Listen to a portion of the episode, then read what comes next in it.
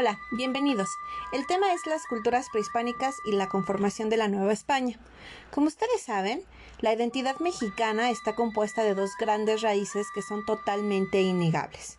La primera es la que nos dejan las culturas prehispánicas, es decir, los pueblos que se sentaron en el territorio mexicano antes de la llegada de los españoles y precisamente la de los españoles. La fusión de estas dos culturas totalmente distintas nos van a dar como resultado lo que somos hoy. Es por eso que resulta vital para la historia de México entender estas dos raíces. Empecemos hablando de lo que se conoce como Mesoamérica.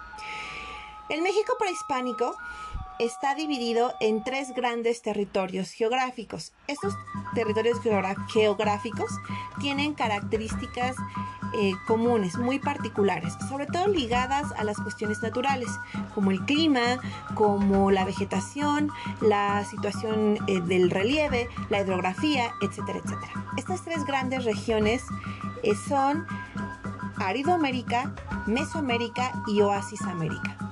En el caso de Aridoamérica podemos entender que es una región donde la agricultura se da en prácticamente nula forma, es decir, los terrenos no son propicios para la agricultura como una actividad económica sustentable y eh, la población es prácticamente nómada, es decir, se mueve de un lugar a otro. En el caso de Oasis América, es una pequeña región insertada en el centro de lo que es Aridoamérica, donde la agricultura se da en escala muy pequeña, la población es seminómada y hay un pequeño desarrollo cultural vinculado precisamente a la pequeña posibilidad de generar agricultura. Ambas regiones se localizan en la parte norte y sur, norte de nuestro país y sur de los Estados Unidos. Pero la región que nos interesa es precisamente Mesoamérica. Mesoamérica es el área que comprende el centro sur de nuestro país, Centroamérica y la parte norte de Sudamérica. Todo este territorio se caracteriza primero por tener una excelente ubicación geográfica, climas muy favorables para muchas actividades económicas y sobre todo para el desarrollo de la agricultura, que la agricultura se va a desarrollar a muy muy amplia escala, es decir, vamos a tener muchísima, muchísima, muchísima agricultura. Esto nos va a permitir que las civilizaciones se desarrollen pues de una manera impresionante. La agricultura es lo que va a dar paso a la creación de las grandes ciudades de las que hoy por hoy tenemos vestigios. Vamos a hacer una pequeña pausa y no tardamos, ¿vale?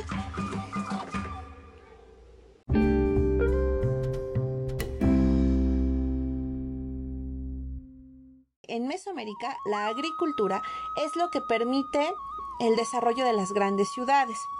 Para una mejor comprensión de lo que es Mesoamérica, Mesoamérica se divide en seis áreas culturales, cada una con características bastante peculiares en las cuales se desarrollan ciertas civilizaciones que se diferencian unas de otras. Estas seis áreas culturales son Occidente de México, Norte de México, Golfo de México, Zona Maya, Altiplano Central y la zona de Oaxaca. En algunas fuentes y algunos colegas historiadores o arqueólogos hablan de que esta zona de Oaxaca se puede dividir en dos, en Oaxaca y en Guerrero, pero básicamente o más, lo más común es llamar a esta última zona de Oaxaca. También Mesoamérica, para su estudio y su comprensión, se divide en tres horizontes culturales. Los horizontes culturales son divisiones de tiempo, temporales, que nos sirven para entender mejor cómo se desarrollan estas culturas. Estos tres horizontes son el horizonte preclásico, el clásico y el posclásico. En el preclásico es donde comienzan a darse las características más importantes de lo que conoceremos como Mesoamérica. Es decir, se empiezan a dar la, construcción de grandes ciudades, la formación de calendarios, la formación de sociedades eh,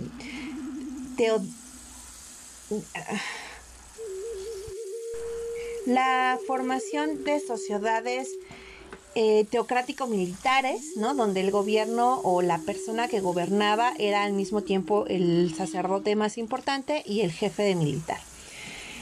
Eh, entre otras características, ¿vale? Eh, la civilización más importante que se da en este periodo es la eh, las, los olmecas que se dan en la zona del Golfo de México, cuyos sitios arqueológicos más famosos son La Venta, Tres Zapotes y San Lorenzo. Eh, vamos a ver que en este periodo también el desarrollo de la agricultura pues va a ser muy importante porque aquí es donde va a empezar a adquirir el auge vital que tiene, ¿no? El siguiente horizonte que vamos a ver es el horizonte clásico. Ese es el más importante porque aquí es donde Mesoamérica termina de eh, crear o de conjugar o de solidificar sus características más importantes. Sobre todo lo vamos a vincular a las cuestiones de las ciencias como la astronomía, ¿no? el desarrollo de las matemáticas, la medicina y las cuestiones religiosas. Es en este periodo donde vamos a ver que se da la formación de los grandes panteones mesoamericanos. Recordemos que cuando hablamos de panteón en las civilizaciones antiguas, nos referimos al conjunto de dioses que integran a una sociedad. ¿Sale? Eh, vamos a ver que aquí en este periodo hay desarrollo científico muy importante, sobre todo en el área de las matemáticas, ¿no? Donde los mayas logran desarrollar el cero y la numeración vigesimal, que va a ser fundamental para muchos procesos matemáticos de muchos años después.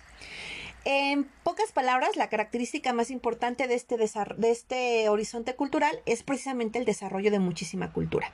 Las civilizaciones más importantes en este periodo van a ser eh, la Teotihuacana en el altiplano central, que de hecho es considerada la civilización más importante de toda Mesoamérica, porque es en este territorio donde se va a, eh, a generar todas estas características culturales de Mesoamérica y después se van a ir exportando.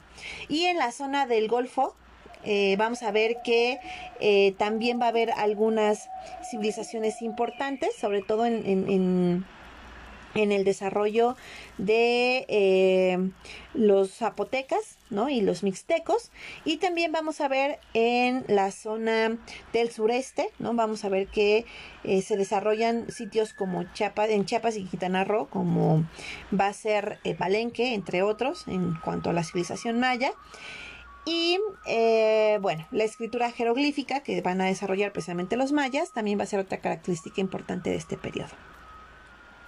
Finalmente, el horizonte postclásico es el que se da al final del periodo mesoamericano, previo a la llegada de los españoles. Ya aquí no hay tanto desarrollo cultural, pero sí hay mucho desarrollo arquitectónico. Vamos a ver que las grandes obras arquitectónicas y de ingeniería que nos vamos a encontrar en Mesoamérica se van a desarrollar precisamente en este horizonte cultural. ¿Sale? Vamos a ver que aquí destaca la guerra como una forma muy importante de convivencia, ¿no? Y eh, sobre todo el caso de la guerra florida, donde la guerra florida, recordemos que era una guerra pactada entre dos grupos para obtener víctimas para el sacrificio. Finalmente, eh, en este horizonte posclásico tenemos a los herederos de Teotihuacán, son los que van a terminar por consolidar eh, las características mesoamericanas. Sobre todo vamos a ver el caso de los mixtecos, salen en el, Valle de Oaxaca, y eh, Tula, ¿no? En, en la parte Hidalgo. Sin embargo, la cultura más importante en este periodo van a ser los mexicas, que son precisamente los que tienen el control político y militar de prácticamente toda Mesoamérica y que son el imperio al que se van a enfrentar pues los españoles una vez que lleguen, Nada más como anotación final, les puedo comentar en el caso de Mesoamérica que eh, las civilizaciones tienen un desarrollo muy muy grande comparable al de las civilizaciones como China, como Valle del Indo, como Egipto, que se consideran civilizaciones originarias recordemos que México no podría ser México si no entendiéramos cómo es que se desarrollan estas civilizaciones, con características bien peculiares y sobre todo bien distintas a los españoles. Por eso el encuentro entre los indígenas y los españoles pues va a ser así como boom, ¿no? O sea, va a ser un choque impresionante. Eh, hay muchos autores que inclusive dicen que es em, un encuentro de olores. ¿no? Imagínense los grupos mesoamericanos acostumbrados a, abundantes eh, cuerpos acuíferos o muchos muchos lagos y muchos ríos, lagunas por todos lados. La higiene es uno de sus elementos claves y por el otro lado vienen los europeos que no están acostumbrados a la existencia de tantos mantos acuíferos que no están acostumbrados a esta cuestión del baño, entonces imagínense el impacto que fue encontrarse Moctezuma y Hernán Cortés. Pero de eso vamos a poder platicar en otro momento, en otro espacio, para el que voy a volver a grabar otra pequeña sesión. Cualquier cosa, por favor, comuníquense conmigo. Yo estoy para atender sus dudas y ánimo. Vamos a estarle duro, que este examen lo tenemos en la bolsa. Muchas gracias chicos. Bye bye.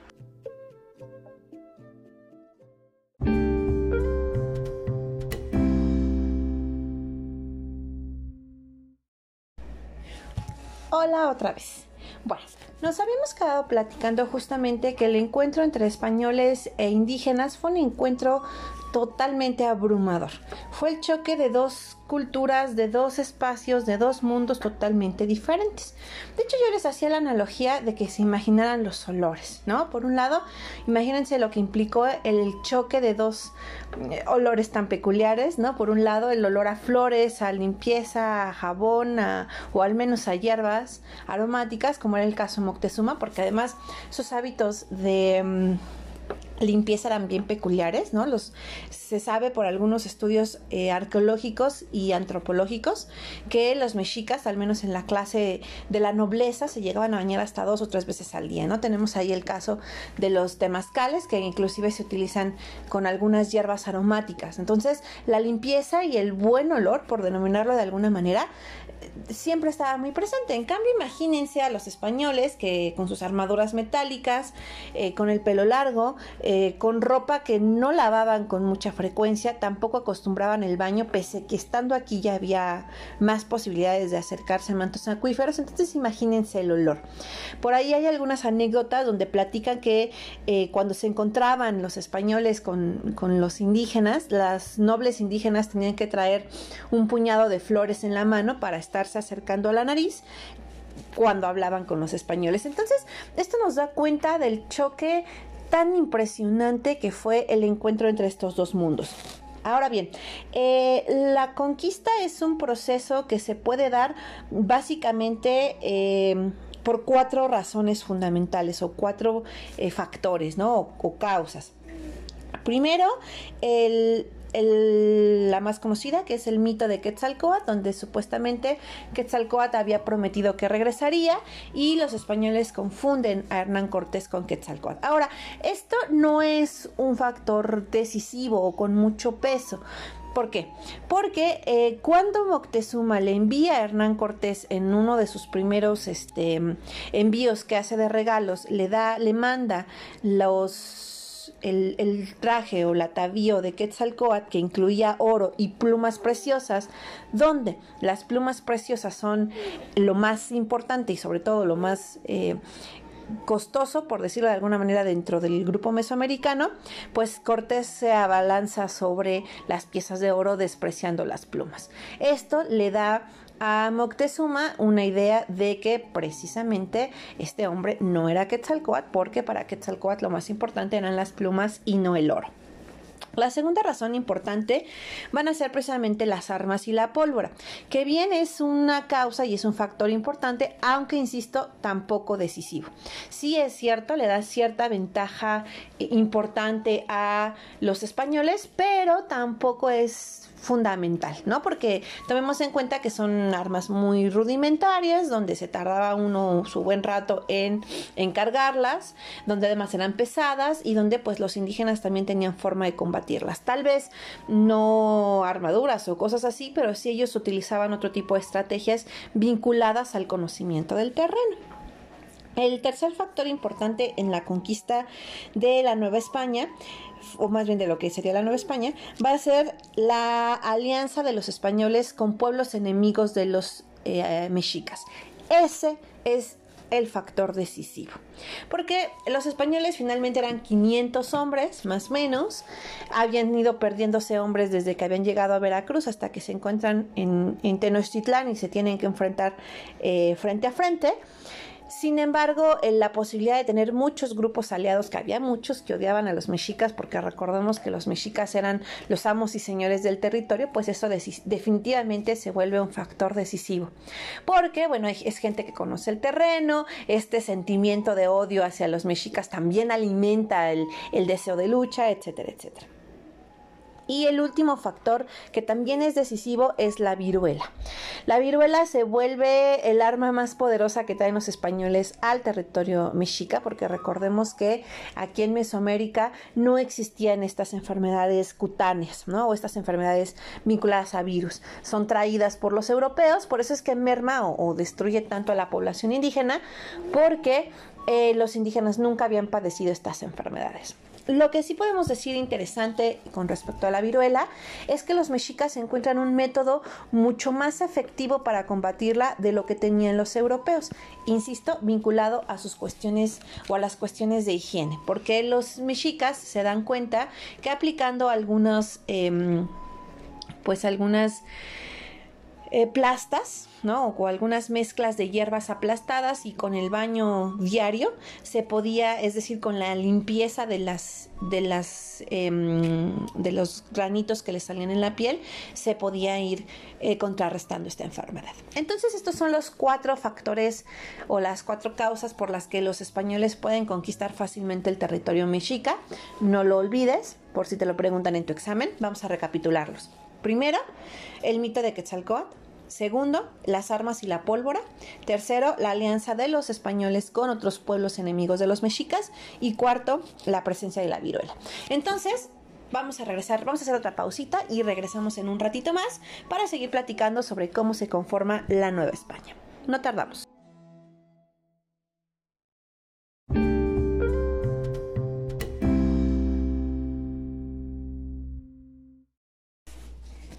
Estamos de regreso en ida y vuelta y estábamos platicando en el segmento anterior sobre Mesoamérica y la conquista de em, México Tenochtitlán. Todo esto perteneciente al tema 1 que es México prehispánico y la Nueva España correspondiente a la guía de estudio para el examen de Comipers. Estamos en nuestra primera sesión y estamos muy contentos. Pero bueno, en el fragmento anterior estuvimos platicando sobre los factores que permiten a los españoles conquistar a, los mexicas. A partir de su conquista que se da, o de la caída de, de, México Tenochtitlán que se da el 13 de agosto de 1521, vamos a ver que se empezará a hablar del territorio como Nueva España.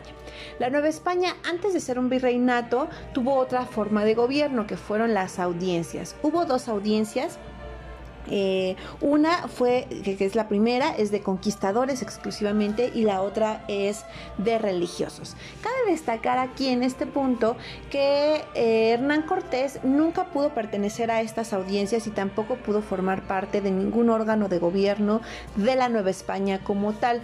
Esto debido a los problemas administrativos que tuvo con la corona, inclusive tuvo que regresar a España a resolver algunos asuntos de índole personal, pero el, eh, esto pues nunca le permitió tomar las riendas del gobierno del territorio que él precisamente había conquistado. Estas audiencias van a ser esta primera forma de administración, de esta primera forma de gobierno, y se van a caracterizar básicamente por ser inestables. La primera de ellas, la que está conformada por eh, mm, conquistadores, es una audiencia que se caracteriza por ser sumamente violenta, ¿no? Por eh, explotar de una manera desmedida a los indígenas y esta sobreexplotación se va a dejar notar en muchos territorios, puesto que se exterminan o se aniquila a los indígenas debido a la explotación de la que son objetos.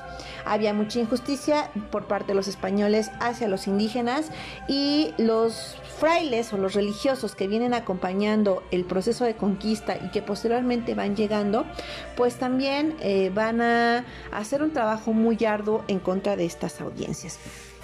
Destaquemos aquí entonces a las órdenes religiosas más importantes que llegan al territorio mesoamericano o bueno a la Nueva España una vez conquistada. Estos son primero los franciscanos que ellos venían con los conquistadores, los dominicos, los agustinos y finalmente los jesuitas que van a ser una orden que se dedique única y exclusivamente a la educación, sobre todo a la educación de las clases medias y de las clases altas, específicamente de los criollos.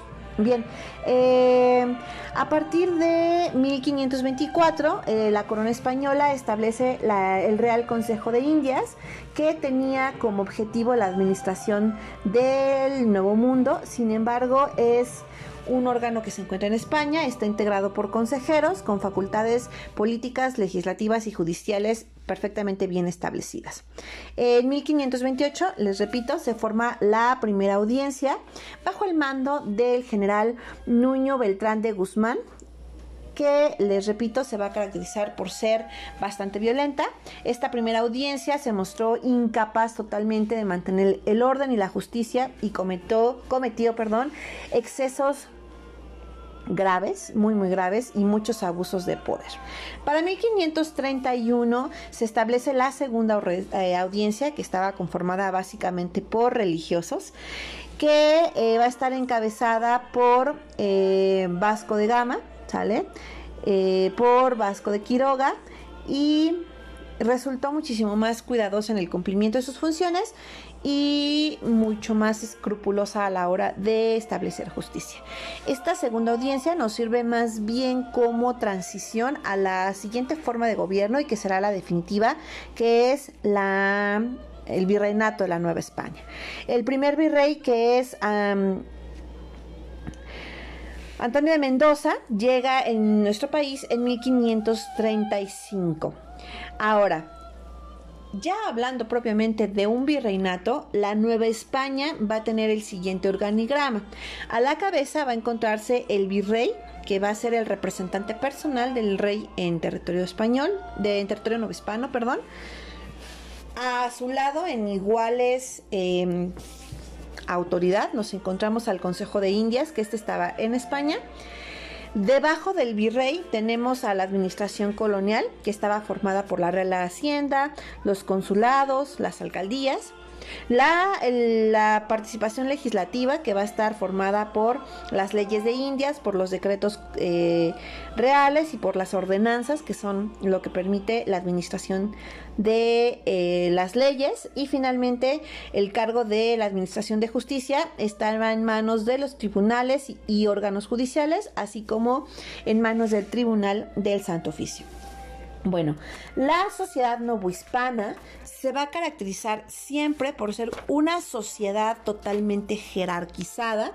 Eh, vamos a hablar de una sociedad que está perfectamente bien eh, estratificada, sobre todo, o más bien ponderando el origen racial, ¿no? Vamos a encontrarnos una pirámide donde en la punta de la pirámide se encuentran los criollos, perdón, en la punta de la pirámide se encuentran los peninsulares, debajo nos encontramos a los criollos, a los mestizos y a los indios. Y hasta abajo nos encontramos a las castas, que son la mezcla entre... Eh, pues los primeros o los principales grupos raciales y los esclavos. Ahora bien, en la Nueva España nos vamos a encontrar diferentes grupos sociales. Como les decía hace ratito, el más importante son los peninsulares o los españoles, que son los que proceden directamente de España. Después nos encontramos a los criollos, que son los hijos de españoles, pero ya nacidos en estas tierras. Finalmente nos encontramos a los mestizos que van a ser uno de los grupos coloniales más amplios porque son la población que está derivada de la mezcla interracial entre indígenas y españoles.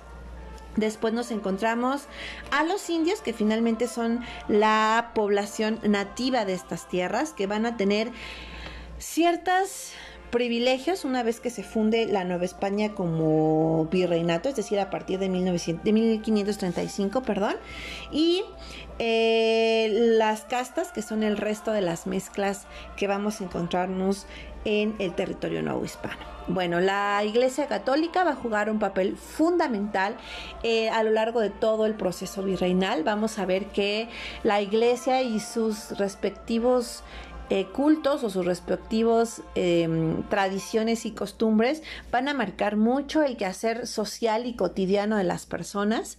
Y es justamente en los ámbitos religiosos donde encontramos los ejemplos más claros de uno de los fenómenos fundamentales de este periodo, que es el mestizaje cultural. El mestizaje cultural no es otra cosa más que esta fusión de las costumbres que ya existían en México eh, durante la época prehispánica y las ideas que traen los religiosos a partir de que empiezan el proceso de evangelización, que es un proceso extremadamente complejo y para el cual te invito a que revises en el canal de Bully Magnets en YouTube.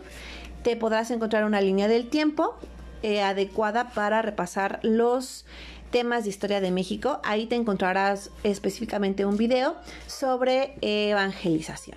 Nos podemos eh, ver que estos videos los tenemos también la liga de acceso en la plataforma de Edmodo en la clase de Historia y Geografía de la profesora Marielba Espinosa de los Monteros. Bueno, pues este mestizaje cultural va a ser esta fusión maravillosa que va a enriquecer muchísimo a nuestro país, que lo va a llenar de folclore y que además va a alimentar otros espacios de la vida cotidiana, como va a ser la forma de vestir, como va a ser la forma de hablar, como van a ser la forma de, de distraerse o inclusive la gastronomía. Y aquí vamos a destacar en la gastronomía el trabajo que hacen los monasterios, sobre todo de monjas, donde la cocina, bueno, va a tener un desarrollo fundamental. Este mestizaje cultural no es otra cosa más que la formación de lo que nos da a nosotros identidad como mexicanos. Un placer haber estado con ustedes, un placer haberles explicado este tema, espero que les haya quedado claro. Si todavía tienes dudas, por favor, en el área de comentarios de la plataforma de Edmodo en la clase de Historia y Geografía de la maestra Elba. Deja tus dudas y nosotros las estaremos respondiendo para que todos tengan una excelente formación.